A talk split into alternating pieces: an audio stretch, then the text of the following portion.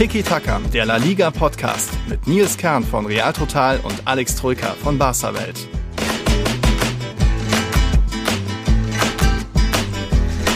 Guten Abend oder eher guten Morgen. Unser Ray, der Niklas, hat geschrieben, es war ein wunderbarer Spieltag. Deswegen müssen wir jetzt sofort, Sonntagabend ist es, aufnehmen. Parallel spielen noch Villarreal und Athletik. Und gleich mal die Frage an Alex, findest du denn, dass es auch ein wunderbarer Spieltag ist oder war bisher? Hm, eher nicht so sehr, ne? Servus Nils. Servus. Ja, ich kann dem Kollegen Niklas da eher nicht zustimmen, aber ich weiß natürlich, dass er aus der Madridister-Sicht mhm. das Ganze kommentiert. Ich habe eine etwas andere Sicht und ich glaube auch die Atleti-Fans werden den Spieler auch nicht ganz so wunderbar mhm. ähm, gesehen haben. Von daher, ja, gemischte Gefühle, würde ich sagen gemischte Gefühle an Jornada 24, also Atletico und Barca gepatzt, so gesehen Real da ein bisschen der Nutznießer oder sehr durchaus der Nutznießer. Auch da hat äh, der Niklas geschrieben, es war schon eher ein schmeichelhafter Sieg. Red mal später nochmal drüber. Heute in der neuen Folge geht es auch ein bisschen Champions League Vorschau für Real, für Atletico, die jetzt erst eingreifen. Natürlich wollen wir auch noch schauen, was da Barca gegen PSG gemacht hat, auch noch ein bisschen Sevilla gegen BVB und so weiter. Es gab ein paar Elfmeter-Geschichten am Wochenende. Ein paar wurden verwandelt, ein paar wurden verschossen. Da, darüber werden wir reden. Dann Trainerdebüt ist erfolgreich verlaufen. Das werden wir kurz besprechen und dann eigentlich, ja, zwei Spiele sind ja so gesehen noch offen. Wie gesagt, Athletik empfängt gerade via Real. Es steht 1-1 zur Halbzeit. Das werden wir jetzt gleich noch so ein bisschen parallel begleiten, sage ich mal, je nachdem, was da passiert. Und dann Montagabend erst eben Sevilla bei Osasuna im Einsatz. Aber da dann auch die große Frage, ob das Titelrennen wieder offen ist, werden wir dann gleich nach und nach abarbeiten. Vorab nochmal, uns hatte jetzt der Alex Knickmeier darauf hingewiesen, dass er seinen Feed noch umstellen musste. Also jetzt eine kurze technische Sache noch. Wir hatten ja unseren Feed umgestellt auf einen Podigy-Feed und vielleicht müsst ihr das auch noch manuell tätigen euren Podcatchern oder wie das heißt, Alex. Ja, ähm, tatsächlich eigentlich schon im September passiert, ne? Unser Umzug, mhm. unsere, äh, ja, wir haben uns selbstständig gemacht sozusagen, sind von äh, Mein Sport Podcast weg und dementsprechend ja machen wir das alles mittlerweile ähm, alleine und selbstständig und da gab es auch eine Umstellung unseres Feeds und es gab auch einige Probleme, die sich teilweise ja Wochen und Monate lang gezogen haben. Und offenbar gibt es danach wen bis jetzt, bis mhm. heute. Dementsprechend ähm, updatet mal euren Feed. Er muss heißen tikitaka.podigy.io. Das ist die Originalquelle, der neue Feed sozusagen. Aber offenbar gibt es noch Apps und Podcatcher, die ja diesen neuen Feed noch nicht geupdatet haben. Dementsprechend mhm. checkt das mal bitte aus. Ähm, normalerweise, also Spotify zum Beispiel hat ihn schon längst, Apple natürlich auch, aber es gibt auch irgendwelche anderen Apps, die ich noch gar nicht kannte, beispielsweise Overcast, davon hatte ich noch gar nicht gehört. Mm, glaub, da gab es, genau, da gab es offenbar irgendwelche Probleme, dann noch irgendwie Podlove oder so. Ja. Dementsprechend, ja, falls ihr da andere Apps habt, checkt mal aus, dass ihr diesen neuen Feed bekommt äh, oder mhm. den neuen Feed eingespeist habt, damit ihr ja jede Folge logischerweise dann automatisch aufs Handy bekommt. Mhm. Ja. Jo. Da nochmal die URL tiki-taka zusammengeschrieben, .podigy.io und Podigy ist Podig mit zwei EE am Ende. Ja. Das solltet ihr dann hinkriegen. Aber wenn ihr das eh schon hört, dann ist es vielleicht eh schon wunderbar verlaufen. Der Alex war jetzt noch, äh, der Alex Knickmeier war da jetzt noch eine Ausnahme. Aber hätten wir das auch mal wieder klargestellt. Wir müssen uns auch bedanken für ein paar Fragen kamen. Die Aurelia, der Markus, der Lukas, die haben uns ein paar Sachen gestellt, gefragt gefragt. Das werden wir auch noch beantworten nach und nach. Aber jetzt geht es erstmal, würde ich sagen, zu Atletico. Ja, oder? wir fangen mit ja dem patzenden Tabellenführer an. Dem Strauchelnden mit der, den Nerven flattern. Oh ja, diesmal kein Meisterdusel. Die letzten Wochen war so ein bisschen ja. meisterduselig und zumindest beim ersten Tor für Levante hat man, ja, war es mal andersrum, ne? Da war mal der Dusel auf der Seite von Levante. Dieses doppelte Billardtor, ja. sehr kurios. Zweimal abgefälscht. Und sehr viel Pech für Athleti natürlich, ne? Also abgefälscht ist immer Pech, aber dass der dann so reingebillardet wird, da über die doppelte Bande quasi, ja. war schon unglücklich für Athleti. Ja, Atletico wieder gegen Levante gepatzt. Es gab ja unter der Woche kurioserweise erst das Hinspiel. Also so lange hat es jetzt gedauert, bis dieser zweite Spieltag da jetzt nachgeholt wurde am Mittwoch. 1-1 ging der aus. Deswegen hatte ich zumindest getippt, oh, das könnte doch jetzt wieder ein 1-1 geben. Du hattest noch auf 2-1 Atletico-Sieg getippt.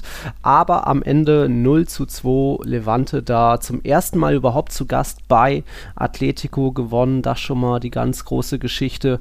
Ähm, ich glaube, Morales hatte ja schon ganz früh so eine Top-Chance mhm. im 1 gegen 1 gegen Oblak vergeben. Aber ich glaube, trotzdem muss man insgesamt sagen, hm, wenn das Spiel 4-1 ausgeht, dann kann sich Levante vielleicht auch nicht ähm, be beklagen, weil 28 Abschlüsse, das gab es noch nie unter Diego Simeone und der ist ja jetzt schon ein paar Jährchen da. Also Atletico hat eigentlich alles versucht. Suarez am Innenpfosten ja, gescheitert, ja. Äh, Joao Felix zwei richtig gute Chancen ausgelassen, auch Lemar zweimal knapp gescheitert. Mhm.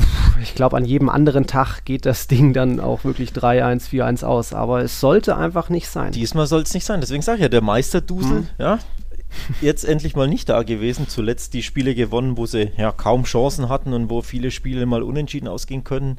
Da haben sie immer ja, wieder knapp Alaves gewonnen. Eber. Genau, Alaves Eber kommt da, ähm, fällt da einem direkt ein. Und jetzt eben ja mal ein Spiel verloren, das sie eigentlich klar hätten gewinnen können oder müssen. Also so ja, geht das mal in die eine und mal in die andere Richtung. Mhm. Aber nichtsdestotrotz möchte ich trotzdem meinen Hut ziehen vor Levante, denn wenn das ein Kopperspiel gewesen wäre, hätten sie ja, wären sie weitergekommen, ne? Hinspiel 1-1, Rückspiel mhm. gewonnen sozusagen. Also so in beiden Spielen Atletico äh, geärgert und, und ja, besiegt. Das ist schon, schon richtig stark. Also muss man echt seinen, seinen Hut davor ziehen vor Levante, die brutal stark drauf sind. Ich glaube, die haben ja. jetzt in 17 Spielen oder so nur dreimal verloren oder irgendwie sowas. Also Kommt ein br hin, ja. brutal guter Lauf. Die klettern da oder sind ähm, hochgeklettert bis auf Rang 8. Ich glaube, vor diesen 17, also vor 17 Spielen waren sie noch 18. oder so. Mhm, Dementsprechend ja genau. mittlerweile sogar Europacup-Hoffnungen. Quasi ja. ein Punkt hinter, hinter ähm, dem siebten Platz, der ja ja, die Hintertür zur Europa League ist sozusagen. Also von daher Levante richtig toll drauf, muss man auch einfach mal loben. Ne? Im Wandergewinn als erste Mannschaft in der Saison übrigens. Schon eine tolle stimmt. Leistung. Ja, stimmt. War das erste Mal im Wander. Ja, ja nach, glaube ich, 22 gewonnenen Heimspielen in Folge oder ungeschlagenen Heimspielen in Folge, das ist schon mal stark. Levante hatte ja auch Real Madrid geschlagen Ende Januar. Das war ja, ja zwar auch wegen auch der roten stark. Karte von Militao, aber äh, aktuell Morales, auch Roger Marti richtig gut drauf. Man hat den Top-Vorlagengeber in La Liga mit Roche, der Frutus. Der hat der dann Fruchtige. Auch noch, der Fruchtige, ja, das 2-0 gemacht. Neuzugang kam ja so kommt ja aus Real Madrids Nachwuchs, hat da dann den Stadtrivalen geärgert mit dem 2-0 in der Nachspielzeit, also da auch ein bisschen schöne Geschichte, aber so Ex-Madrilene hatte, hatte ja auch jetzt Barcelona geärgert, schauen wir später nochmal drauf, aber du sagst es, Levante ist richtig gut drauf und jetzt Atletico eben von den letzten vier Partien, also von diesen zwölf möglichen Punkten, haben sie nur fünf geholt. Es gab mhm. ja Unentschieden gegen Celta, dann jetzt das 1-1 gegen Levante und dann jetzt nochmal eine 0-2-Niederlage hinterher. Und da jetzt auch die große Frage, hat auch Aurelia gefragt, ist jetzt das Titelrennen wieder offen? Was meinst du? Ja, wenn ich auf die Tabelle gucke, muss ich ja ja sagen. Real drei Punkte hinter Atleti, ja, ein Spiel mehr, also es könnten mhm. dann sechs sein, aber sechs Punkte ist ja trotzdem nichts. Das Derby gibt es ja jetzt in, was, drei Wochen, März. zwei Wochen? Ja, dementsprechend, ja. ja, richtig, richtig eng kann es da werden. Lass Real gewinnen. Im Wander äh, allerdings, muss man mhm. sagen. Also so leicht wird das dann nicht logischerweise, aber absolut alles drin. Aus Barca Sicht, der blöde Patzer, wir kommen später drauf, gegen, gegen Cardis, ist natürlich ja denkbar dämlich.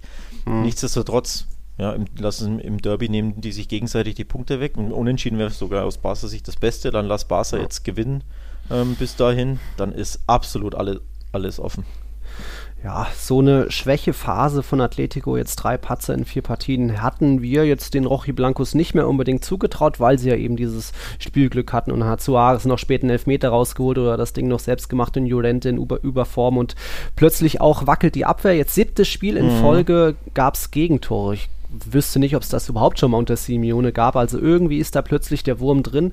Aber wie ich eingangs schon ähm, erklärt habe, das Spiel hätte man eigentlich auch gut gewinnen können. Also das lag eigentlich ja, irgendwie sollte es einfach nicht sein. An einem normalen Tag gewinnt, gewinnt Atletico das 4-1 und keiner redet drüber. Also ich sehe da jetzt noch keine große Krise. Vielleicht doch ein bisschen Ner Nervosität schon, dass dann am Ende die Kaltschnäuzigkeit gefehlt hat bei Lemar, bei auch äh, Felix, dass dann die Chancen nicht genutzt wurden. Aber ich sehe jetzt Atletico noch nicht so am Wackeln, als dass da jetzt die nächsten Partien auch gepatzt werden. Also jetzt geht es ja noch nach Villarreal und dann kommt schon Real Madrid ins Wander. Ich glaube, da zumindest gegen Villarreal wird sich dann Atletico schon wieder ganz ordentlich ordentlich schlagen und trotzdem könnten es auch sechs Punkte Vorsprung sein auf ähm, Real Madrid, wenn das Nachholspiel noch gewonnen wird. Also für mich ist das jetzt noch nicht eine, eine komplett neue Liga. Wir haben ja beide getweetet, Groß-Ei-Liga, wie alle, glaube ich, auch, getrennt auf mhm. Twitter. Also das gibt, war das Unerwartete. Es gibt Liga, ja.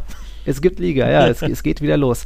Aber ähm, Atletico ist mir immer noch, eigentlich spielen sie mir ganz, spielen sie in meinen Augen immer noch ganz gut, nur jetzt haben sie halt die Chancen nicht genutzt. Trotzdem ist da ähm, die Mannschaft noch nicht so am Kriseln und hat jetzt auch nicht mehr so viele Ausfälle wie beispielsweise Real Madrid mit neun fehlenden Spielern am Wochenende. Also ich sehe das noch vorsichtig. Ich glaube jetzt, ich würde immer noch mein Geld, glaube ich, auf Atletico setzen. Ja, ja, ja Favorit sind sie ja. weiterhin absolut, ganz klar. Auch ja. weil ja, die anderen beiden Großen nach wie vor einfach enttäuschen. Also auch, mhm. auch ähm, von den Leistungen her, jetzt das Ergebnis stimmte bei Real, genau. aber die Leistung ist ja trotzdem nicht gut gewesen. Von daher ist, ist Atletico absolut noch weiter der, der Favorit, ganz klar. Aber genau. sollten die am Ende nicht Meister werden, glaube ich, wird ganz besonders der Kollege Angel Correa sich ja mit Schrecken zurückerinnern an seine Monsterchance bei Levante, mhm. als er das leere Tor nach diesem Rebound verfehlt hat. Was war es? Äh, Luis Suarez Schuss, ne? Torwart ja, von sowas. Äh, ließ nach vorne klatschen mhm. und Korea hatte das 2-1 auf dem Fuß. Was war es? Auf 77. irgend sowas, also ja. am Ende des Spiels. Muss ihn nur noch reinschieben ins leere Tor und bolzt den Ball freistehend drüber. Das wäre der mhm. Siegtreffer für Atletico gewesen.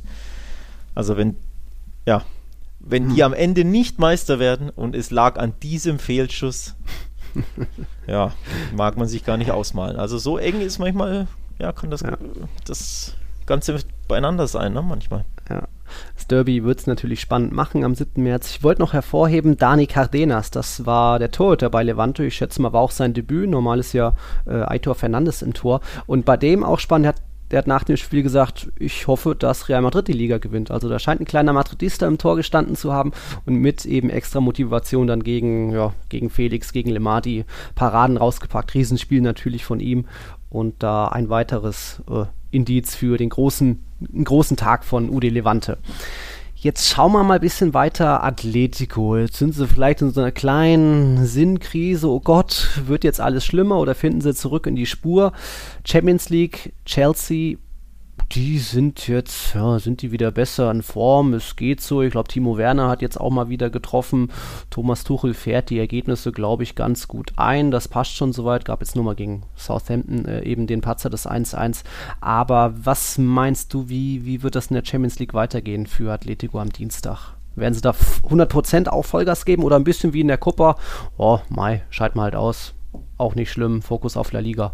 Ähm, ich hoffe allein deswegen, dass sie Vollgas geben weil Barca dann zwei Millionen mehr kriegt für Luis Suarez. Oh. Da, da, wurde, ja, da wurde unter der Woche ein Bericht ähm, publiziert, in der Sport, glaube ich, war es, wo, wo, sie geschrieben haben, Barca hält doch Geld für Luis Suarez, 5 Millionen sollen angeblich schon gefloss, geflossen äh, sein. Mhm. Und äh, bis zu 11 Millionen können es werden durch Bonuszahlungen und 2 Millionen sind unter anderem äh, werden fällig, wenn sie ins Viertelfinale einziehen. Ah, also dementsprechend okay. aus Barca Sicht willst du gleich doppelt, dass Atletico ja. weiterkommt. A natürlich, damit sie ein bisschen Kohle für Suarez noch überweisen und B, damit sie natürlich die Doppelbelastung haben, logischerweise. Mhm. Also ich glaube, Real und Barca drücken sehr, sehr stark Atletico Madrid gegen Chelsea die Daumen. Ja. Ähm, dementsprechend tun auch wir das natürlich, nicht nur, weil wir immer für die Spanier sind, aber ähm, ganz klar, sollten sie rausfliegen, äh, wäre das natürlich für die Liga, für ihre Liga ähm, oder Titelchancen in der Liga natürlich sehr, sehr positiv, weil sie dann die Doppelbelastung nicht mehr hätten. Dementsprechend mhm. hoffe ich natürlich aus Barca-Blickwinkel da drauf, dass sie weiterkommen, aber es wird ein absolutes 50-50-Game. Ja.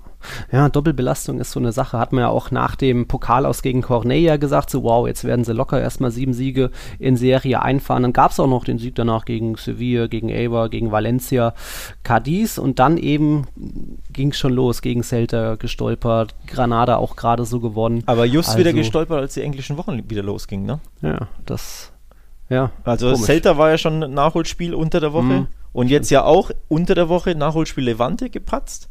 Also mhm. in den englischen Wochen quasi gepatzt. Da siehst du einfach, das ist einfach brutal schwer, alle drei Tage Fokus, den Fokus hochzuhalten, körperlich und mental einfach immer topfit zu sein. Die Rotation muss immer klappen, auch wenn die einen, finde ich, einen herausragenden Kader haben, Atletico. Ja. Wir sind ja beide ja, Fan von der Breite dieses Kaders. Ja. Ähm, das ist trotzdem so dermaßen schwer, alle drei Tage da äh, die Leistung abzurufen und, und abzuliefern ja. und da die Siege einzufahren. Deswegen für Atletico ganz, ganz enorm wichtig, ob sie weiterkommen oder nicht. Für die Liga-Chancen wäre es sehr positiv, sollten sie gegen Chelsea rausfliegen, aber natürlich willst du so weit wie möglich kommen in der Champions League. Ne? Ja. Mal schauen. Dienstag dann eben das Hinspiel im Wander. Da sollte schon zumindest irgendwie die Null mal vielleicht mal wieder stehen. Wie gesagt, letzte sieben Spiele immer mindestens ein Gegentreffer kassiert. Vielleicht wird man sich da jetzt mal wieder besinnen, weil eigentlich sind doch, ja, Herr Mosso ist wieder da, Felipe immer mal für ein Patzerchen gut. Aber trotzdem sollte das doch eigentlich reichen. Ich glaube, Chelsea zerlegt jetzt auch nicht die Liga, die gewinnt schon immer mal 1-0, 2-0, aber so die ganz, das ganz große Offensivfeuer ist das jetzt, glaube ich, unter Tuchel noch nicht, auch wenn ich natürlich da jetzt noch nicht. Ja, ich glaube, sie haben sich stabilisiert hab. unter Tuchel. Ja. Ähm, die Abwehr brutal stark. Ich glaube, ganz, mhm. ganz wenige Gegentore, aber jetzt 1-1 ja. am Wochenende nur bei Southampton, wahrscheinlich auch schon mit den Gedanken ein bisschen im Wander mhm. gewesen, schätze ich mal. Ähm, also das war ein kleiner Ausrutscher für Chelsea, die natürlich unbedingt in die Champions League wollen. Die sind auch nur Fünfter, also das ist schon auch mhm. ziemlich enttäuschend ähm, für Chelsea, aber unter Tuchel absolut stabilisiert und allein deswegen, also durch den Trainerwechsel, ähm, sehe ich das ein absolutes 50-50-Game. Das ist wirklich ein Münzwurf für mich. Das kann in beide Richtungen ausgehen. Das kann auch mit der Auswärtstorregel, finde ich, sogar ausgehen. Also irgendwie 1-1 ja. im, im Wanda, 0-0 im, äh, ja. in Chelsea oder so. Kann ich mir absolut gut vorstellen. Also ich sehe das wirklich sehr, sehr auf das Messer schneide, das Spiel. Mhm. Gut, dann mal sehen. Nicht nur Atletico hat gepatzt, es gab dann eben auch noch am Sonntag die Überraschung. Ich hatte sogar 4-0 getippt, dass Barca gegen Cadiz gewinnt. Cadiz hat ja davor an den drei Spieltagen jeweils vier Gegentore kassiert. Du hattest 3-0 immerhin getippt. Aber es sollte alles anders kommen. Das schauen wir uns gleich an. Kurzer Break. Wir sind zurück beim wunderbaren Spieltag, wie es der Niklas formuliert hat, denn nicht nur Atletico hat ein Ex-Madridista geärgert, auch bei Barca war es soweit und ein ehemaliger Madrilene hat da die Katalanen am Ende, ja, einiges gekostet, unter anderem zwei Punkte. Alex Fernandes, der Bruder von Nacho, hat da in der 89. Minute noch einen Elfmeter verwandelt und für die große Überraschung im Camp Nou gesorgt. 1-1 gegen Barcelona. Das ist schon eine Überraschung, aber im Endeffekt, Cadiz hatte ja auch schon das Hinspiel 2-1 gewonnen und ich erinnere mich, da hast du dich auch schon ziemlich geärgert. Dank, was waren das, 81% Ballbesitz und klare Chancenüberlegenheit und dann spätes Gegentor. Und jetzt wieder so ein, so ein spätes Ding, auch wieder nur Cadiz, was waren es, 18% Ball, Ballbesitz dieses Mal. Schon, schon irre. Ich ja, weiß gar nicht, wo ich anfangen soll. Im Endeffekt habe ich das Spiel genauso erwartet und ich glaube, jeder, der Cardis verfolgt hat in der Saison, wusste, dass das Spiel genauso ablaufen wird. Also, dass sie wirklich 20% Ballbesitz haben werden, dass sie kaum hinten rauskommen, dass sie unfassbar mauern werden, das ist alles keine Überraschung und halt irgendwie zwei, drei Konter oder mal über den Standard und mehr nicht. Und genauso kam es. Die Zahlen sind unfassbar. Barca 20 Torschüsse zu 3, gespielte Pässe 880 zu 198, angekommene Pässe 810 zu 113, ja. oh, Passquote 92% zu, Achtung, 57%. Das ist schlechter als der erste FC Nürnberg ja, in der zweiten Liga, der auch immer nur so 60, 65, 68 Prozent hat. Ja. 57 Prozent, das ist einfach un jeder zweite Ball war ein Fehlpass im Endeffekt. Mhm. Ballbesitz 81 Prozent zu 19 Prozent, ja absolut krasse Zahlen. Also so ein Spiel muss normalerweise 2-0, 3-0, 4-0, 5-0 ausgehen. Ja, warum geht es 1-1 aus? Weil der Kollege Longley hinten einfach mal wieder gepatzt hat, wieder kurz ja. unauf, unaufmerksam bei einem einen Elfmeter verschuldet hat, weil er eine Sekunde zu spät kommt und weil vorne Barca ja zu verschwenderisch mal wieder war, auch wenn sie nicht so viele super Chancen hatten, aber sie hatten trotzdem mhm. genug Chancen, um einfach das bescheuerte zweite Tor zu machen ne? und dann ist vorbei. Ja. Das haben sie nicht hinbekommen und ja, hinten raus der eine Standard eben, denn viel mehr konnte Gradis nicht machen. Ter Stegen musste er nicht eingreifen. Der musste das ganze Spiel nichts machen. Ja, wer war das? Lozano, glaube ich, einmal noch so eine frei vorm Tor, fast schon irgendwie mit dem Körper daneben den Ball gesetzt. Also hätte auch davor mal noch treffen können, Cadiz, aber das war dann wahrscheinlich die, die eine von den beiden Chancen, die es gab insgesamt. Das war kurz nach dem 1-0, ja, das war äh, ja. Sobrino, nicht, Oder der, nicht Lozano, ja. ja. Das war aber die 1, also das Ding musste den Ball auch nicht halten, darum ja, ging es ja mir, dass, er, dass er nicht eingreifen musste, aber das war tatsächlich die einzige Chance und dann bekommen sie halt den Elfmeter ja, mhm. geschenkt von Longley weil er mhm. da einfach kurz nicht aufmerksam ist. Also ja. unnötiger als die beiden Pleiten, hätte ich jetzt fast gesagt, auch wenn es jetzt ein Unentschieden war, aber es ist ja im Endeffekt eine Niederlage für Barca. Mhm. Ähm, also unnötiger kannst du gegen einen Aufsteiger und gegen eine Mannschaft, die wirklich nur mauert und nicht Fußball spielen kann oder will, kannst du Punkte nicht herschenken. Wirklich wahr. Passend dazu habe ich gleich mal ein Quiz für dich. Cadiz hat ja jetzt sowohl bei Barca als auch bei Real Madrid gepunktet. Dort haben sie ja sogar 1-0 gewonnen. Das war zuletzt einem Aufsteiger, oder was meinst du, wann, wer war der letzte Aufsteiger, dem das geglückt hat, sowohl bei Real als auch bei Barca zu punkten? Herkules. Uh, nee. Nee. Ist noch länger her. Es ist eigentlich ja. auch ein, ein, Team, den jetzt keiner groß als Aufsteiger auf dem Zettel hat. Nee, auch nicht. Ja, nee. keine Ahnung. Es war Atletico 2002, 3. Oh, stark. Saison. Damals mit jeweils zwei Remis im Bernabeu, im Camp Nou. Jetzt Cadiz sogar Ja, dass Atletico äh, mal Aufsteiger war, ne? das vergisst man immer leicht. Ja, das aber vergisst man leicht. Das stimmt. Puh, verrückt das schon mal. Ähm, trotzdem großer Kampf natürlich vom FC Cadiz. Ähm, die da ein bisschen auch bezeichnend. Sie hatten ja jetzt erst vor ein, zwei Wochen diese Schiedsrichterbeschwerde, weil sie gesagt haben, sie werden da oder da läuft was schief und der, die RFEF e muss da was am, am Videoschiedsrichtersystem ändern. Sie waren der einzige Verein in der Liga, der noch ohne Elfmeter auskommen musste, also noch keine Elfmeter zugesprochen bekam. Jetzt dann irgendwie bezeichnend, dass es dann gegen Barcelona soweit war, aber du hast ja gesagt, äh, Longley sich da wieder blöd angestellt. Ich erinnere mich schon im Camp Nou hat er so die, äh, im Klassiko hat er so dieses unnötige Trikot ziehen gegen Sergio Ramos. Das sind nicht immer hundertprozentige Mega-Fouls brutal, aber er ist halt einfach irgendwo ein bisschen schlampig ja. dann auch das, ja. was ich auch einem Batra immer so vorwerfe. So, ah, ein bisschen klüger, ein bisschen eleganter, vorsichtiger, dann passiert das nicht. Ja, hm. Ich dachte ehrlich gesagt, als der wurde ja so der Ball an den Strafraum ähm, gespielt, ich dachte, er köpft ihn weg. Mit einem Flugkopfball hm. hätte er ihn easy bereinigen können. Dann wäre er auch natürlich schneller am Ball gewesen, weil du beim Flugkopfball dem Ball ja entgegengehst. Du wartest ja nicht, bis der Ball bei dir landet, um dann den Fuß auszustrecken, sondern du gehst ihm entgegen. Dementsprechend dachte ich, er hm. köpft den einfach weg. Und wenn er dann der Stürmer den, den äh, Fuß ausstreckt, ja, ist es natürlich Freistoß für dich. Ja, für, für Longley in dem Fall, weil du ja gefault wirst. Dementsprechend ja. dachte ich, er wird den einfach wegköpfen durch einen Flugkopfball und das war's dann.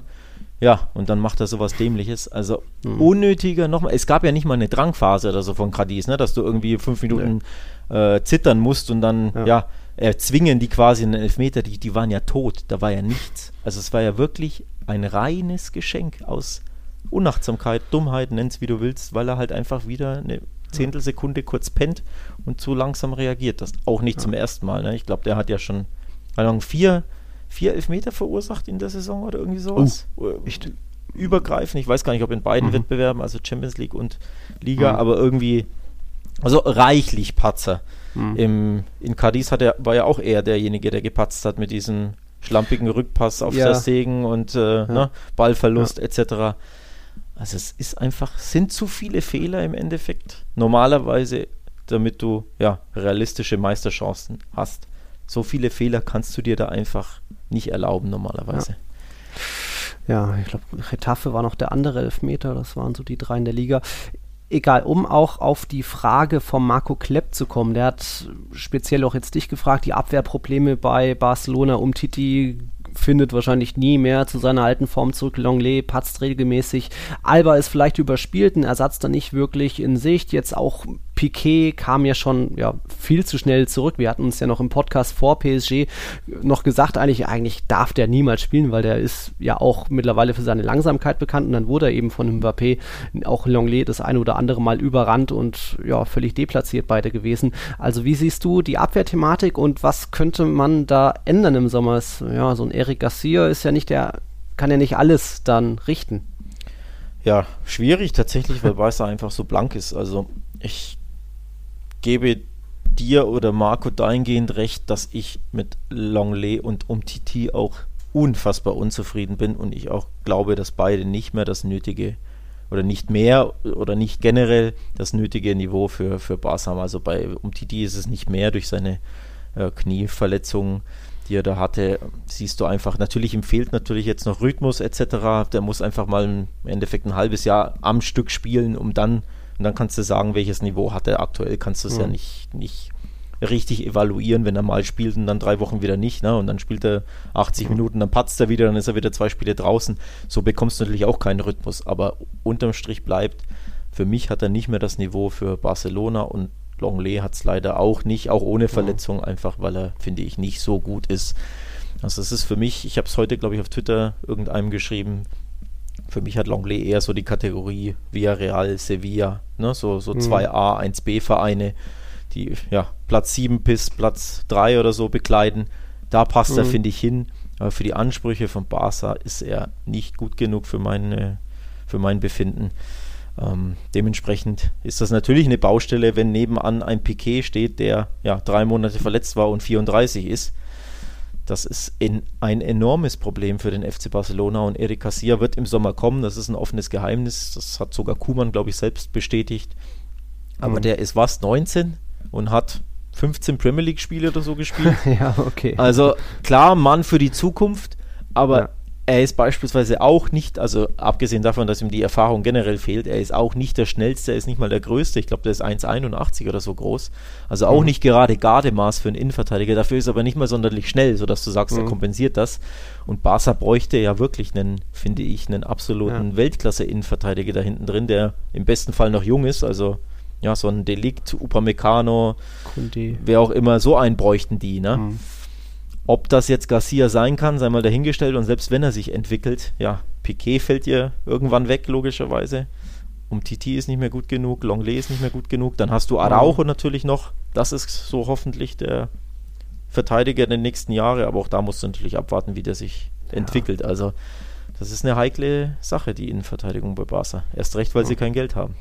Mhm da mal schauen und hat eben dann auch wieder ähm, eine Spitzenmannschaft mal wieder offengelegt, die Probleme. Und das war ja nicht das ja. erste Mal, dass Barca diese Saison gegen ein Top-Team verliert, im Klassiko schon gegen Sevilla, äh, auch in der Liga da schon gestruggelt, 1-1, jetzt eben im Pokal die Niederlage. Äh, Turin im Rückspiel wurde das mhm. mehr oder weniger offengelegt und so weiter. Ja. Atletico, der, der Fluch gebrochen, natürlich erste, erster Sieg und überhaupt für Simeone gegen Barca. Ja, und da macht sich das dann bemerkbar, dass da die Mannschaft hier und da noch große Probleme hat. Messi kaschiert immer noch über einiges hinweg und hat jetzt auch mal wieder natürlich getroffen. Da, was war es heute, sein 38. Liga Gegner, also die 38. Mannschaft, gegen die er getroffen hat, Rekord ausgebaut. Aduris und Raul folgen da mit 35 auf Platz 2, also da Glückwunsch Messi. Aber das reicht eben nicht mehr. Du, in Spitzenspielen gehst du dann eben doch oft mal unter. Klassiko hätte anders ausgehen können, aber PSG war dann doch ganz schön deutlich. Oder? Ich, ich habe eine, ganz kurz, ich habe eine kleine Quizfrage für dich, völlig spontan, habe ich mir gar nicht notiert, fällt mir nur gerade ein. Ich glaube, Messi hat in La Liga gegen 40 Mannschaften gespielt. Und gegen 38 davon hat er getroffen. Gegen welche zwei hat er nicht?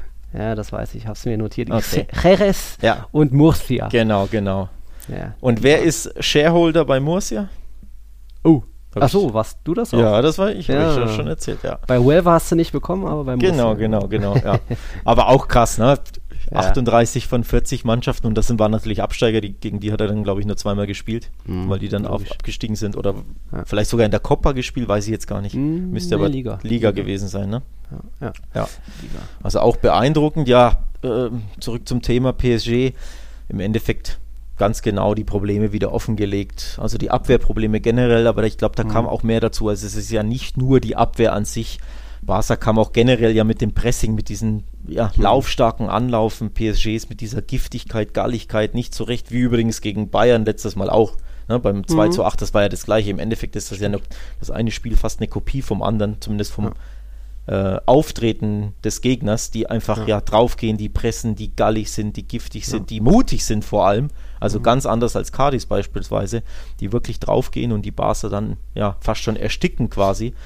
Und dementsprechend war nicht nur die Abwehr betroffen, mit Piquet und Longley und Dest natürlich ähm, ja einige Problemfälle da, aber auch das Mittelfeld wurde ja weggeschwemmt. Also Busquets war wieder völlig verloren, dem hast du da wieder das Alter angemerkt, wie gegen die Bayern auch.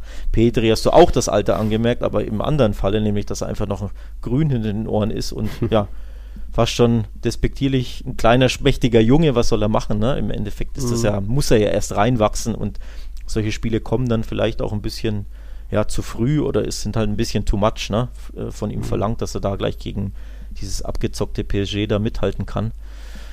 Ja, und so kommt eins zum anderen. Ne? Also hinten hast du Probleme. Dest war verletzt, Piquet war verletzt, sprich, den fehlt der Rhythmus, den fehlt der das mhm. Selbstbewusstsein. Longley, ja, hat das auch nicht, logischerweise. Dann hat es ein Mittelfeld, das nicht stattfand. Mhm. Und so kassierst du vier Tore.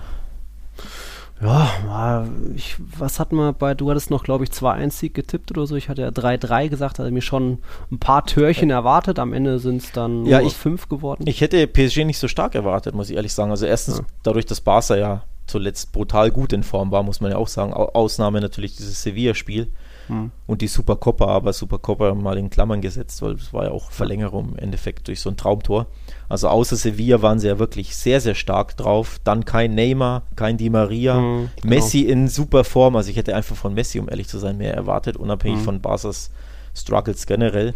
Defensiv hätte ich einfach gedacht, dass sie offensiv mehr ja, mehr zustande bringen und vor allem, dass Messi inspirierter ist, aber im Endeffekt, ich habe es glaube ich bei Barca auch geschrieben, ähm, hat mich Messi auch wieder an seine Leistung gegen Bayern erinnert, ne? wo er vorne mhm. rumstand, die Mannschaft hinten, ja, ja wirklich, einfach ja. vorne rumstand, die Mannschaft hinten hat keinen Auftrag, keinen Plan, ja. geht unter und er, ja, wird dann auch hilflos, die Schultern hängen so ein bisschen und er gibt sich im Endeffekt auch ein bisschen klar, er ist Offensivspieler, was sollst du da machen, wenn das Gebilde nicht funktioniert, dann siehst du als Offensivspieler immer blöd aus, aber trotzdem war das auch wieder bezeichnend, fand ich.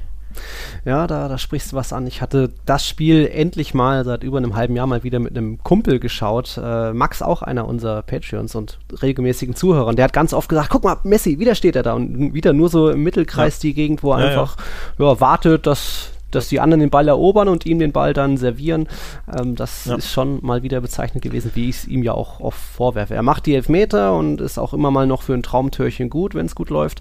Aber so in den schwierigen Spielen kann er die Mannschaft da nicht so mitreißen. Ja, vor allem gegen den Ball ist das ist er halt auch ein ja fast schon ein kleiner Problemfall, wenn du so willst, weil im heutigen Fußball musst du einfach als ja, Orchester, als Mannschaft, als Team agieren und zwar alle mhm. zusammen. Und wenn ja im Endeffekt dann nur neun Feldspieler alles Mögliche versuchen und einer sich halt rausnimmt und halt sich sehr, sehr viele Pausen gönnt, dann ist das eh schon problematisch heutzutage. Ja. Und wenn du dann eben auch noch Auf Ausfälle hast an sich, ne, weil Lenglet halt nicht gut verteidigt, weil Dest verletzt war und auch erst 19 ist, weil Pedri äh, 18 ist, mhm. ähm, weil Busquets sehr, sehr alt ist, weil Dembele generell nicht verteidigen kann, also dem fehlt ja äh, Stellungsspieler etc. Hast du ja auch sehr gut gesehen gegen Kursawa. Und dann nimmt sich da vorne auch noch einer raus, dann hast du halt lauter Probleme, ne? dann, dann bröckelt ja. dein ganzes Gebilde. Und das hast du erneut gesehen gegen PSG, das hast du gegen Juve gesehen und gegen die Bayern auch. Das sind die gleichen Probleme ja. einfach im Endeffekt. Ne? Ja, ja. Dann kommen wir jetzt zur, zur großen Frage von Aurelia. Schafft es Barca noch ins Viertelfinale? Und falls nicht, was bedeutet das für Messis Zukunft?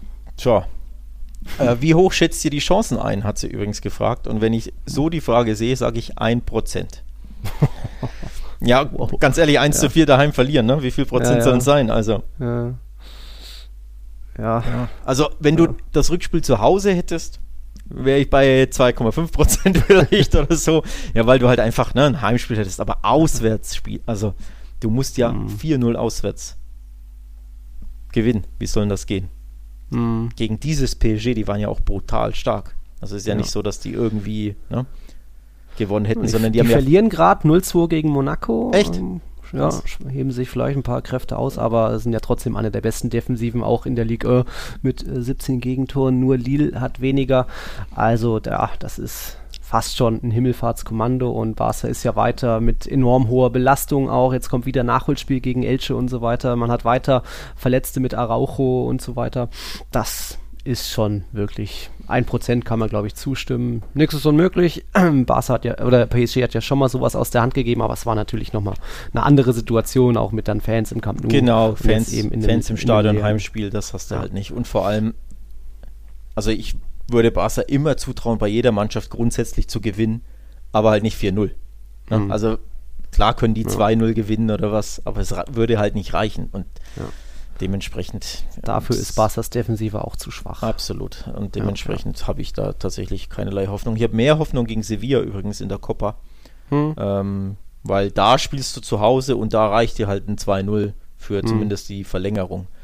Und gegen Sevilla zu Hause, ja, auch wenn Sevilla brutal stark ist, aber allein der BVB hat ja aufgezeigt, wenn du da wirklich äh, ja, mal Vollgas gibst, sag ich mal, also nicht deinen, mhm. deinen Schlafwagen-Fußball spielst, sondern da wirklich voll Intensität drauf gehst und die stresst und nervst, dann kannst du denen schon auch ähm, was zufügen, Schaden zufügen. Und wenn Barca mhm. wirklich dann merkt, oh shit, das ist die letzte Chance auf einen Titel und die geben da Vollgas, warum sollen sie nicht irgendwie 2-0, 3-0 gewinnen? Das ja. könnte ich mir schon vorstellen. Aber okay. schwierig. Also nicht so, dass es hochwahrscheinlich ist, aber halt ja. möglich wäre es. Ne? Hm. Ein wichtiges Champions League-Spiel gab es noch mit spanischer Beteiligung unter der Woche. Wir hatten ja große ja, Chancen dem FC Sevilla gegen den strauchelnden BVB zugerechnet und am Ende muss man eher sagen, wow, ist der spanische Fußball doch so schwach. Mhm. Ähm, Granada und wer war es noch? Äh, ich glaube, Villarreal haben Villarreal, am Ende noch ja. ein bisschen die, die Ehre gerettet, sage ich mal. Aber puh, da kann man sich bei Luc de Jong bedanken, dass es da noch das zweite Tor gab, auch wenn natürlich äh, der BVB mit drei Auswärtstoren mehr als gut bedient ist. Jetzt steht es 2 zu 3. Da kann im Rückspiel noch was gehen, aber das war ja doch teilweise ganz schön deutlich, was der BVB da oder wie der BVB fast schon Sevilla vorgeführt hat. Hätten wir oder? beide nicht gedacht, ne? Du hast 3-0 nee. getippt, ich 2-0. Ja. Ähm, ja, war für mich wirklich das überraschendste Ergebnis seit Wochen mhm. vielleicht sogar. Also mhm. noch überraschender, glaube ich, ein bisschen als das 4-1 von PSG. Das hätte ich jetzt auch nicht erwartet. Aber PSG ist halt eine starke Mannschaft und der BVB ja, war sehr, sehr wackelig in der Bundesliga mhm. unterwegs zuletzt und Sevilla war halt so brutal stark. Also allein, dass 700 der, Minuten ohne Gegentor. Ja, allein, dass der BVB drei Tore in Sevilla schießt, ist ja schon überraschend, dass sie dann auch noch ja. gewinnen. Das zusammengenommen hätte ich im Leben nicht gedacht. Das hätte ich unentschieden im besten Fall ich mir vorstellen können, aber kein ja. 3-2. Also dementsprechend herausragend natürlich für den BVB, aber ja, katastrophales, schlimmstmögliches Ergebnis für, für Sevilla, die im Endeffekt ja 20 Minuten gepennt haben, sage ich mal. Also irgendwie mhm. 20 Minuten da völlig den Faden verloren in der ersten Halbzeit. In der zweiten Halbzeit haben sie dann endlich so gespielt, wie man sie kennt und wie ich sie erwartet habe, mit unfassbar gutem Pressing, haben da die Dortmunder komplett erstickt der BVB kam ja dann in der zweiten Halbzeit kaum überhaupt mhm. über die Mittellinie. Also da hat der Sevilla so gespielt, wie man sie kennt. Auch wenn sie vorne natürlich Probleme haben, Tore zu schießen oder große Chancen zu haben. Aber zumindest waren sie da dieser unbequeme, ja, pressingstarke Gegner, wie man sie kennt. Aber mhm. in der ersten Halbzeit haben sie das zu viel vermissen lassen und das war das Hauptproblem. Ja und waren dann vielleicht auch überrascht, dass da irgendwie ein Norweger vorne dabei ist, der sich einfach das kenn, durchtankt. Das kennen sie aus La Liga nicht, ne? Nee, das kennt so, man so, so nicht. Stürmer gibt es in La Liga nicht, ja. Nee, dass sich da einer so durchboxen, auch so diesen Willen hat ja, einfach ja. alles abschirmt und hast, wo der hinschießt, wächst einfach kein Gras mehr. Das ist einfach eine absolute Maschine. Was war es jetzt äh, am Wochenende wieder getroffen? 43 Tore aus 43 Spielen für den BVB? Irgendwie sowas, ja. Wahnsinn. Unglaublich. Absolute Maschine. Bei Barca träumt man ja jetzt schon von Haaland, ne? Hm, ähm, nicht nur dort. Sogar, ja, ja, sogar Kuhmann wurde auf ihn angesprochen auf der PK ja. vor dem Kasi-Spiel, so von wegen, ja, hier, äh, wer der Wunschspieler, irgendwie so war die Frage. Und dann er auch, ja, ich habe meine Ideen, aber die muss ich mit dem Präsidenten hm. äh, besprechen. Ja, und vor allem mit der Bank musst du die besprechen, ob es dann, ja. dann einen Kredit gibt, weil einen ja, weiteren, noch einen, noch einen ja, weil hm. ganz ehrlich, woher nehmen ne, das Geld, wenn ich ja. stehe, so ein bisschen. Also, ja, natürlich ein kleiner Fiebertraum, sage ich mal, ein, ja. ein feuchter Traum von Barca, den zu holen, wahrscheinlich aber unmöglich zu bezahlen. Ja. Ähm, jetzt muss ich nochmal eine blöde Frage stellen. Äh, wer im Achtelfinale ausscheidet, der kommt nicht in der Europa League. Nee. Da, da gab es doch irgendeine Änderung, jetzt auch nee, mit der nee, Conference League, aber das ist dann, glaube ich, erst zukünftig. Also Sevilla keine Chance auf Titelverteidigung mehr. nee. nee, nee, Dann mal schauen, dann wird das der BVB wohl im Rückspiel wahrscheinlich. Also auch da, ne, das. Gegentore sind es halt, wenn jetzt wie Barca ja. beispielsweise, wenn Barca nur 1 zu 2 gegen Paris verloren hätte, ne, dann würde ich schon sagen, ja, okay, du hast schon noch Chancen im Rückspiel, weil du ja mhm. auswärts immer mal 2-1 gewinnen kannst. Aber bei Sevilla auch diese drei Gegentore zu Hause, ne, die reicht mhm. ja nicht mal ein 2-1 beispielsweise auswärts. Du musst ja direkt mit zwei Toren Unterschied gewinnen. Auch das mhm. ist ja auch das brutal Schwere. Ne? Also Sevilla müsste ja dann gleich 2-0 beim BVB gewinnen. Das traue ich denen schon ja. eher zu. Aber wenn es denn überhaupt in Deutschland stattfindet. Spanien ist ja Risikogebiet, oh, das wird ja eingestuft, nicht. aber ja, keine ja, Ahnung. Bisher ist mir da nichts untergekommen, aber müssen wir wird abwarten. Ne? bestimmt ne? nochmal spannend werden. Ja, das wird spannend, da das Rückspiel. Also ich traue auf jeden Fall Sevilla tatsächlich trotzdem noch was zu, weil mhm. wenn sie mit in Intensität spielen, so wie in der zweiten Hälfte, haben sie ja trotzdem eine Chance. Und sie mhm. Brauchen ja nur ein 2 zu 0, so gesehen. Ne? Ja, aber beim BVB mittlerweile ist jetzt irgendwie bei, bei Sancho auch wieder der Knoten ja, ja, geplatzt. Also da geht wieder mehr zusammen. Ja, vor allem Haaland, äh, wie willst du gegen die Null halten? Ne? Das ist ja das Hauptproblem ja, so ein bisschen. Das, der haut dir ja immer mindestens einen rein. Dementsprechend musst du ja fast schon das mit, de mit deinem Gegentor rechnen. Dementsprechend musst du dann kalkulieren, okay, ich muss drei schießen. Das ist für Sevilla sehr, sehr schwierig, weil sie einfach ja nicht wirklich Tore schießen können. Ne? Mhm. Ja. Öratyp. Hier übrigens im Parallelspiel, nenne ich es mal, steht es immer noch 1 zu 1. Athletik so ein bisschen mehr am Drücker. Ui. Gerard Moreno hatte ja früh für die Führung. Riesen Kopfballchance Williams, habe ich gerade gesehen. Auch da, ja, sie haben. Mhm, ja, haben jetzt irgendwie ziemliches Chancen plus und Villarreal kaum noch was investiert. Hm, mal gucken, ob das noch was gibt. Da haben wir ja beide mal unentschieden. Ja, natürlich, also auf Villarreal musst du unentschieden tippen. Ne? ja, das stimmt. Die Remi-Könige. Gut, wir haben noch Real Madrid und noch ein paar andere Ligapartien. Schauen wir uns gleich an. Break, bis gleich. Und jetzt kommen wir zu diesem wirklichen wunderbaren Teil dieses Spieltags. Da nochmal kurz die Statistiken vorab. Es gab 28 zu 6 Abschlüsse zwischen Atletico und Levante. Ausgegangen ist es 0-2. Es gab 20 zu 3 Abschlüsse zwischen Barca und Cadiz. 1-1 das Endergebnis. Und zwischen Real Valladolid und Real Madrid 9 zu 10 Abschlüsse und am Ende 0 zu 1 Tore für die Blancos. Schmeichelhafter Sieg, Arbeitssieg mhm. natürlich hätte mhm. auch anders ausgehen können. Mhm. Courtois musste ja auch so zwei, drei Paraden rauspacken. Ähm, es hätte auch ein, fast einen Hattrick geben können von Mariano, den Abseitstor-Hattrick wie bei Morata fast schon. Auch Casemiro hätte einen Hattrick erzielen können, hatte ja zwei große Kopfballgelegenheiten vergeben, aber dann war er doch noch mal wieder zur Stelle. Zum vierten Mal das 1-0 erzielt in dieser Saison. Also, huh, abhaken das Spiel und nicht mehr drüber reden, oder? Ja, aus Realsicht ja, aus Valladolid-Sicht auch, denn für die war deutlich mehr drin. Die werden sich wirklich in den Allerwertesten beißen. Die hatten ja. mindestens zwei Monsterchancen aufs 1-0. Ich weiß nicht mehr, wer es mhm. in der mhm. ersten Halbzeit war, als Courtois rettete. Und dann natürlich diese Orellana-Chance, so spricht man ihn aus, mhm. ähm, nach diesem Mendy-Querschläger, was der sich da Uff, gedacht hat, keine Ahnung, an der eigenen Eckfahne bolzert ja. den Ball quer in den eigenen 16er. Schöne Orellana, ähm, ja, haut den Wolle genau auf Courtois aus, was waren es, 11, 10 Metern, also mhm. im Endeffekt ein ja, Wolle 11 Meter sozusagen ja. und den musst du einfach irgendwie halbwegs platzieren, da musst du ja nicht mal draufhauen, du musst ja nur ja. schieben, dass er ins Eck kommt. Ja, dementsprechend absolute Monsterchance dafür war ja der Lied vergeben, wäre auch, fand ich, verdient gewesen, die Führung, also zumindest nicht unverdient, ja. weil von Real einfach wenig kam, aber ja, im Endeffekt Casemiro eingenickt, ne? Seine ja zweite Großchance, so frei darfst du. Also das eine Mal dürfen sie ihn schon nicht so frei köpfen lassen, ja. da haben sie Glück, dass er da irgendwie drei Meter daneben köpft, aber dann ja. laden sie ihn ein zweites Mal ein, ja, dann sagt er natürlich. War sogar die ne? dritte, also. Dritte sogar? Okay, dann habe ich eine verpasst. Gehabt. Ja, also im Endeffekt, ja, Valladolid selbst schuld. Ne? Hinten darfst du Casemiro nicht freilassen und vorne musst du deine Chancen machen. Ja, es war mal wieder kein ruhmreicher Sieg. Niklas hat es ja auch gesagt, eher schmeichelhaft, aber dann trotzdem, oh, Kopfballchance, Athletik daneben. Äh, aber trotzdem, aufgrund neun Ausfällen ist das schon dann irgendwo ja, bemerkenswert, auch jetzt viermal hintereinander gewonnen zu haben. Die letzten drei Spiele sogar ohne Gegentor, da ist die alte Stärke zurück. Auch Toni Kroos mittlerweile wieder richtig gut drauf. Fünf Vorlagen zuletzt, Casemiro da in Matchwinnerform mal wieder wieder. Da geht schon wieder einiges bei der Mannschaft zusammen. Auch die Canteranos, die Jugendaushilfen sind hier und da eine Hilfe. Deswegen bin ich da jetzt gar nicht so schlechter Dinge. Erstmal, weil ich mittlerweile wieder sehe, die Mannschaft funktioniert als Mannschaft, egal wer da auf dem Platz steht. Sie kämpfen alle und halten zusammen. Wie, und da muss ich kurz unterbrechen. Bitte. Vor drei Wochen, glaube ich, wie war das von dir? Die Mannschaft ist tot. ja.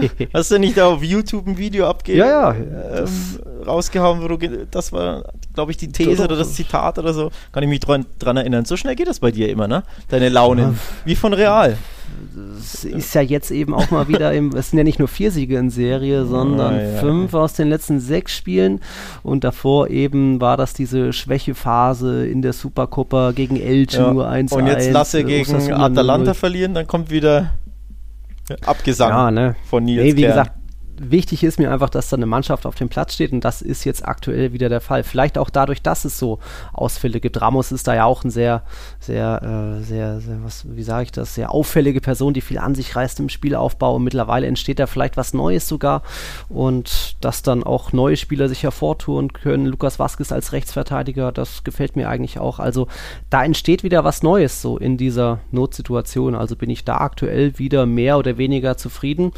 Aber du sagst schon, Atalanta ist dann natürlich trotzdem die große Wundertüte, wo man nicht so genau weiß, was da alles passieren könnte. Tja. Ja. ja. Also ich, ich würde mich noch nicht so weit aus dem Fenster lehnen und sagen, bei Real ist wieder alles tutti.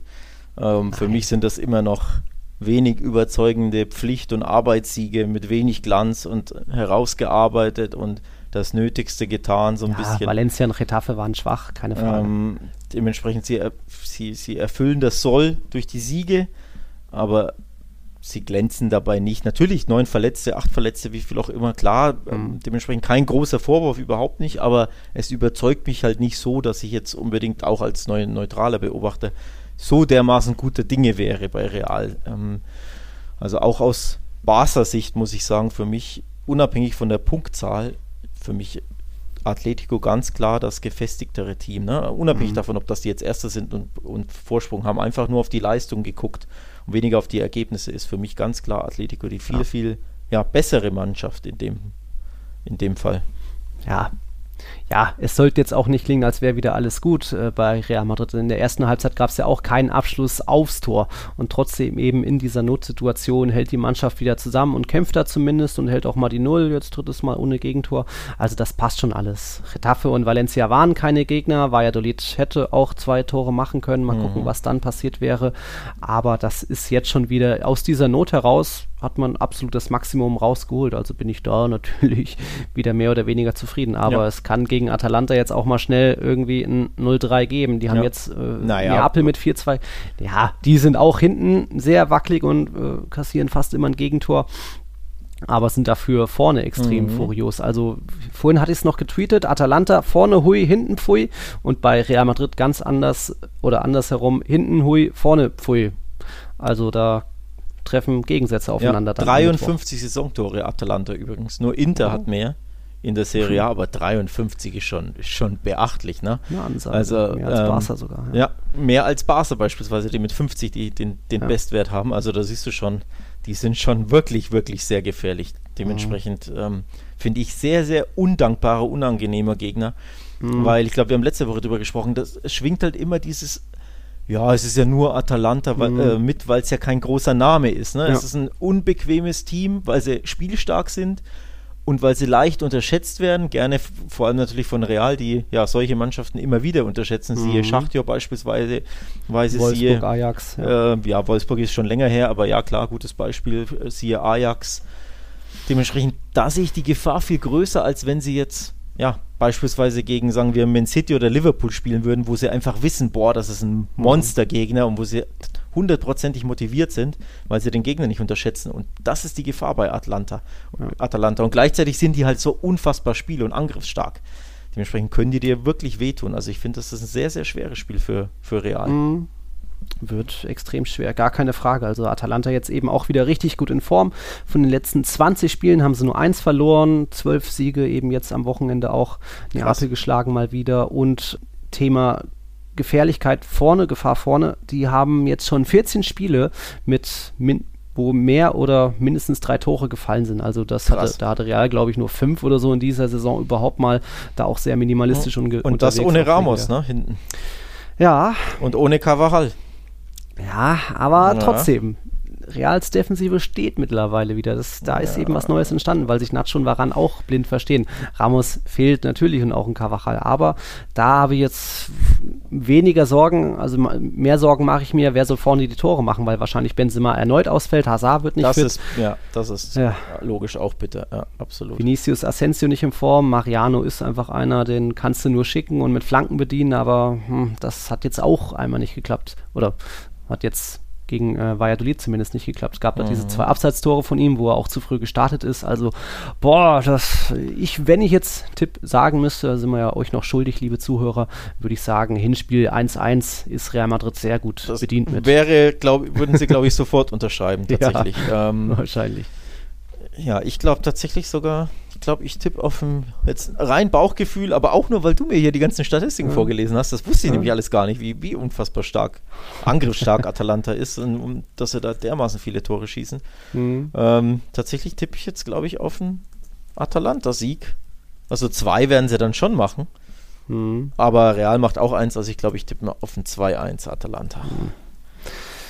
Ja, könnte man glaube ich auch mitleben aus Real, weil dann hättest du dein Auswärtstor und ne, ja, kannst mit dem 1-0 ja. weiterkommen Vielleicht. im Rückspiel. Ja, ist Hauptsache irgendwie mal wieder übers Achtelfinale hinauskommen, nach jetzt schon zwei Auch, auch da übrigens, glaube ich, fiebern Atletico und Barca und die Fans auch ziemlich mit Real, damit die einfach die Doppelbelastung weiter ja. haben. Zumindest eine ja. Runde noch. Ja. Aber ich glaube, besonders Atleti wird sich das sehr, sehr wünschen. Auch mit Blick mhm. natürlich aufs Derby bald, ne? Dass dann. Klar. Dass dann auch nicht die Füße hochgelegt werden. Genau, genau. Ja, ansonsten Atalanta, wie gesagt, da läuft wieder vieles Gutes zusammen. Jetzt Robin Gosens sogar schon wieder getroffen, ist, glaube ich, der drittbeste Torjäger bei Atalanta. War mir auch noch nicht bewusst, dass der so viele Tore macht. Aber einfach wieder gut in Form, die Italiener treffen jetzt eben mit einer guten Offensive auf eine gute Defensive. Wahrscheinlich Real wieder ohne neun Verletzte. Vielleicht schafft es doch noch ein Odriozola, Militao. Äh, Als würde Odriozola spielen in ja, Champions League. Also das Ach, wollte ich jetzt kannst du ja eh vergessen, ne? Deswegen, es bringt wahrscheinlich eh nichts. Also Benzema ist so die einzige, wenn es noch dieses kleine Wunder gibt, dann ist Benzema vielleicht doch noch dabei, aber Sidan hat gesagt, da wird auch nichts riskiert werden. Also es ist dann auch nur das Hinspiel mhm. und wenn man die Null irgendwie halten kann, dann ist das auch fast die halbe Miete schon. Ja, wir sind in der Nachspielzeit hier zwischen Athletik und Villarreal. Es ist nichts Neues passiert. Weiter 1-1. Estupinian versucht nochmal zu flanken. Nee, macht er nicht, spielt hinten rum. Also Villarreal da auch nicht mit dem vollen Dampf. Die ja, sparen vielleicht auch ein bisschen Kräfte für dann das Rückspiel gegen Salzburg. Aber das ist ja auch schon fast eigentlich ja, mehr oder weniger durch. Ja. Meinst du? 2-0, ne? Jetzt, jetzt ist hier nochmal. Ui. Nee, doch nicht. Nee. Ja. Ja, im Endeffekt tolles Ergebnis. Ähm, Im Hinspiel hätte ich nicht so gedacht, weil ich Salzburg ja da etwas mehr zugetraut hätte, aber das mhm. Ergebnis ist, ist herausragend für Villarreal. Der 2-0 in, äh, in Österreich gewinnen hat dementsprechend absolut die halbe Miete. Das wäre wär eine Monsterüberraschung, sollte Villarreal das noch verspielen. Ja. Und jetzt oh. übrigens. Uh. Oh, nee. Was wollen sie da? Elfmeter? Aber der ja, ist ja der rein, Arm war ein bisschen ja, oben. Ja, der ist ja reingegrätscht, das darf kein Elfer sein. Falls er ihn überhaupt an den Arm schießt, ne? Jetzt nochmal, ich habe die Wiederholung hier. Ah, Gesicht. Gut. Uff. Er hat aber Glück ja. gehabt, ne? weil er den ja. Arm ja wie so ein Torwart kurz draußen hat. Ja, aber stark verteidigt, muss man auch sagen. Schöne, das ist eine Puyol-Grätsche, ne? Mit allem reinschmeißen und dann mhm. mit, dem, mit dem Oberkörper mit dem Gesicht. Ja, oder Gesicht, was auch immer. ja. Also 1-1, der Tipp geht auf. Jo. Mein erster Tipppunkt an diesem Wochenende. Echt jetzt? Dein dritter. Oh, ist das kläglich. Uh, ja. Ja, habe ja sogar auf 0-0 bei Real ge getippt. Also, also gedacht, liebe Coulés, liebe Barca-Fans, immerhin in einer Tabelle sind wir ganz mm. oben, ja? In der Tiki-Taka-Tipp-Tabelle. ja, Hashtag Tiki-Taka-Tipps. Ja. Hashtag Glückwunsch. Ja, ich hole dich schon noch auf, sind ja noch ein paar Spieltage. Hm, Villarreal hat man also 2-0 da. Das Rückspiel jetzt in dieser Woche schon in der Europa League. Auch Real Sociedad ist dann wieder dran. Gegen Manchester United gab es ja eine gute Packung. 4-0. Hätte ich auch, auch nicht gedacht, ne?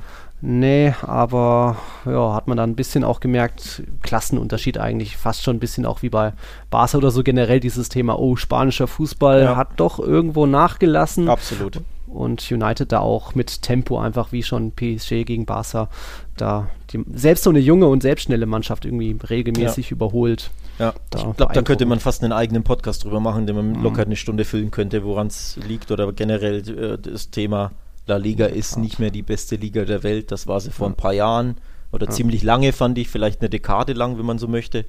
Ähm, auch untermauert natürlich durch die ganzen äh, Siege in Europa und Champions League, aber jetzt seit, ich würde sagen, zwei, drei Jahren hat La Liga absolut abgebaut und mhm. ja, kann einfach mit den nicht mehr, nicht mehr wirklich mithalten und das siehst du auch tatsächlich bei solchen Spielen immer wieder, ähm, dass die spanischen Mannschaften da einfach abgebaut haben, warum auch immer.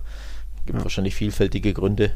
Ähm, aber ja, das hat man in dem Spiel sehr, sehr schmerzhaft gesehen, hätte ich nicht gedacht. Also mhm. ich gedacht, unentschieden geht's aus. Aber dass sie das dermaßen abgeschossen werden, auch wenn sie nicht zu Hause gespielt haben, weil es ja in Turin war aufgrund der Corona-Einreisebeschränkung. Aber boah, so eine Packung kassieren ist echt heftig. Aber gut, kann sich immerhin Real Sociedad darauf fokussieren, nächstes Jahr wieder nach Europa zu kommen. Ja, also keine englische Wochen mehr. Ja.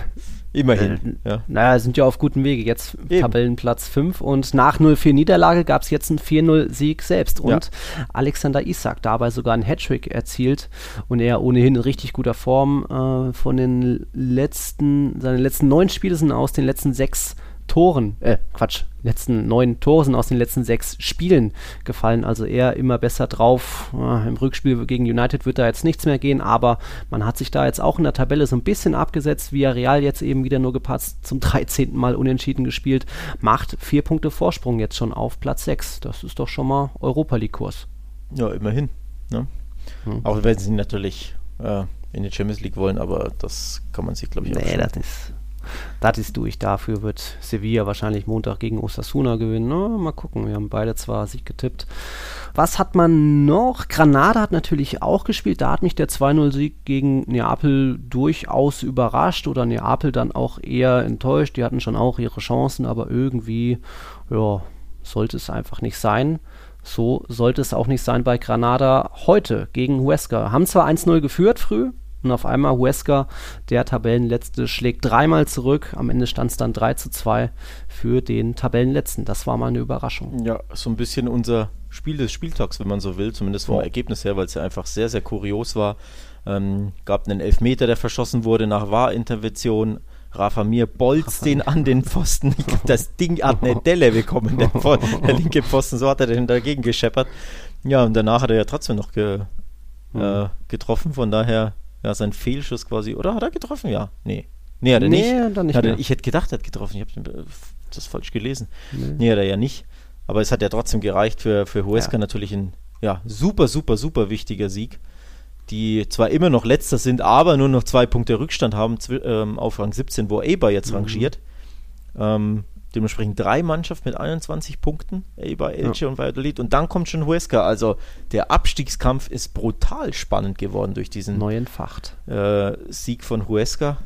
Ja. Ähm, auch durch den Sieg von Elche, den muss man auch erwähnen, unter dem genau. neuen Trainer. Wir haben in der letzten Folge haben wir es ja thematisiert, haben wir ein bisschen äh, ausführlich auf Elche geblickt.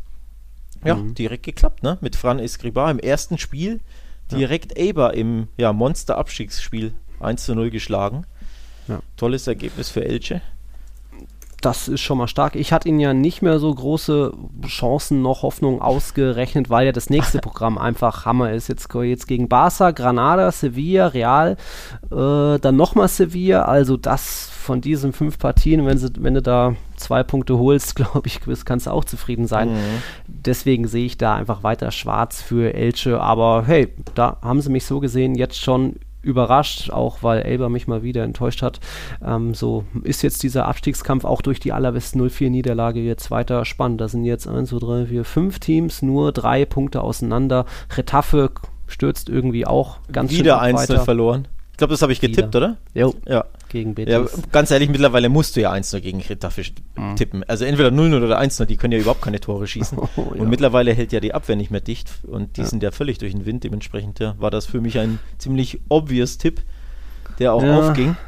Betis ähm, war, war, krass. Ein Tor, zwei Elfmeter und drei Punkte für Betis. Canales hat ja verschossen und dann Iglesias Wieder verschossen verwandelt. übrigens. Der hat im Pokal neulich schon verschossen und jetzt uh. wieder. Also der kann das Elfmeterschießen gar nicht mehr.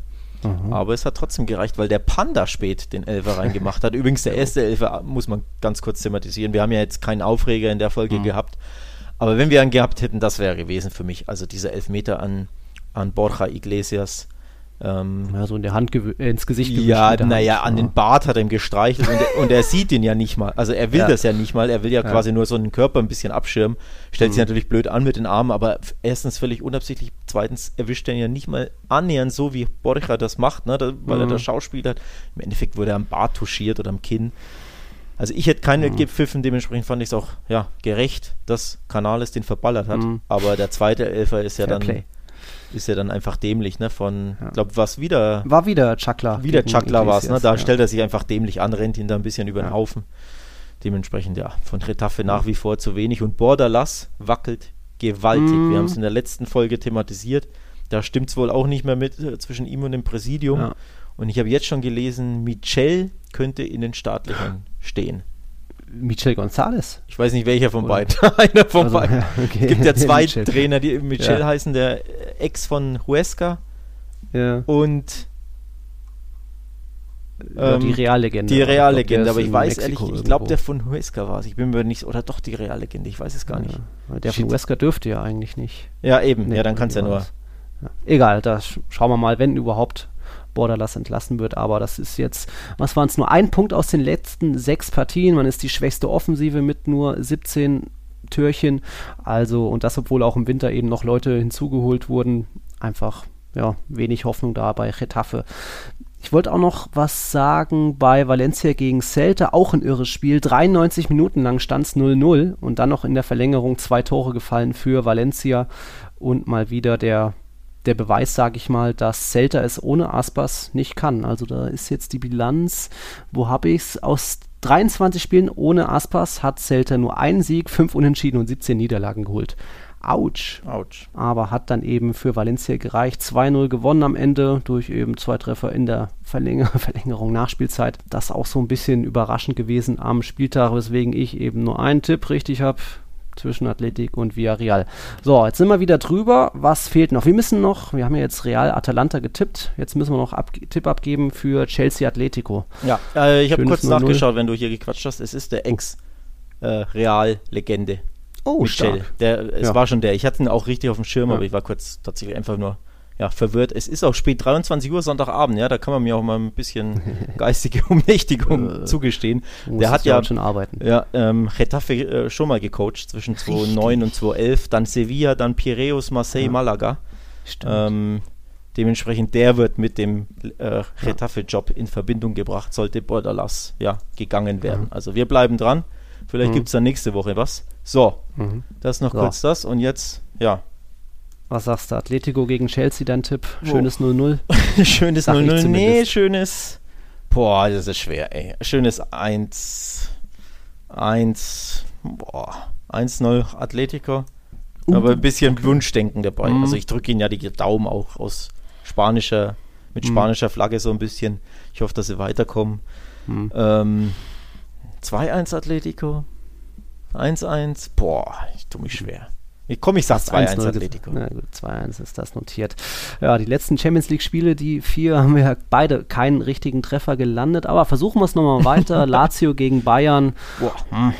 Die Bayern, richtig. Hm. Achtung, beieinander, mein Lieblingswort hier in diesem Podcast. In, in Frankfurt verloren gegen Bielefeld 3-3. Also normalerweise hätte ich gesagt, Riesenfavorit gegen Lazio, aber ganz ehrlich, ne? Mittlerweile mhm. alles vorstellbar. Ja. Hm. Unentschieden 1-1.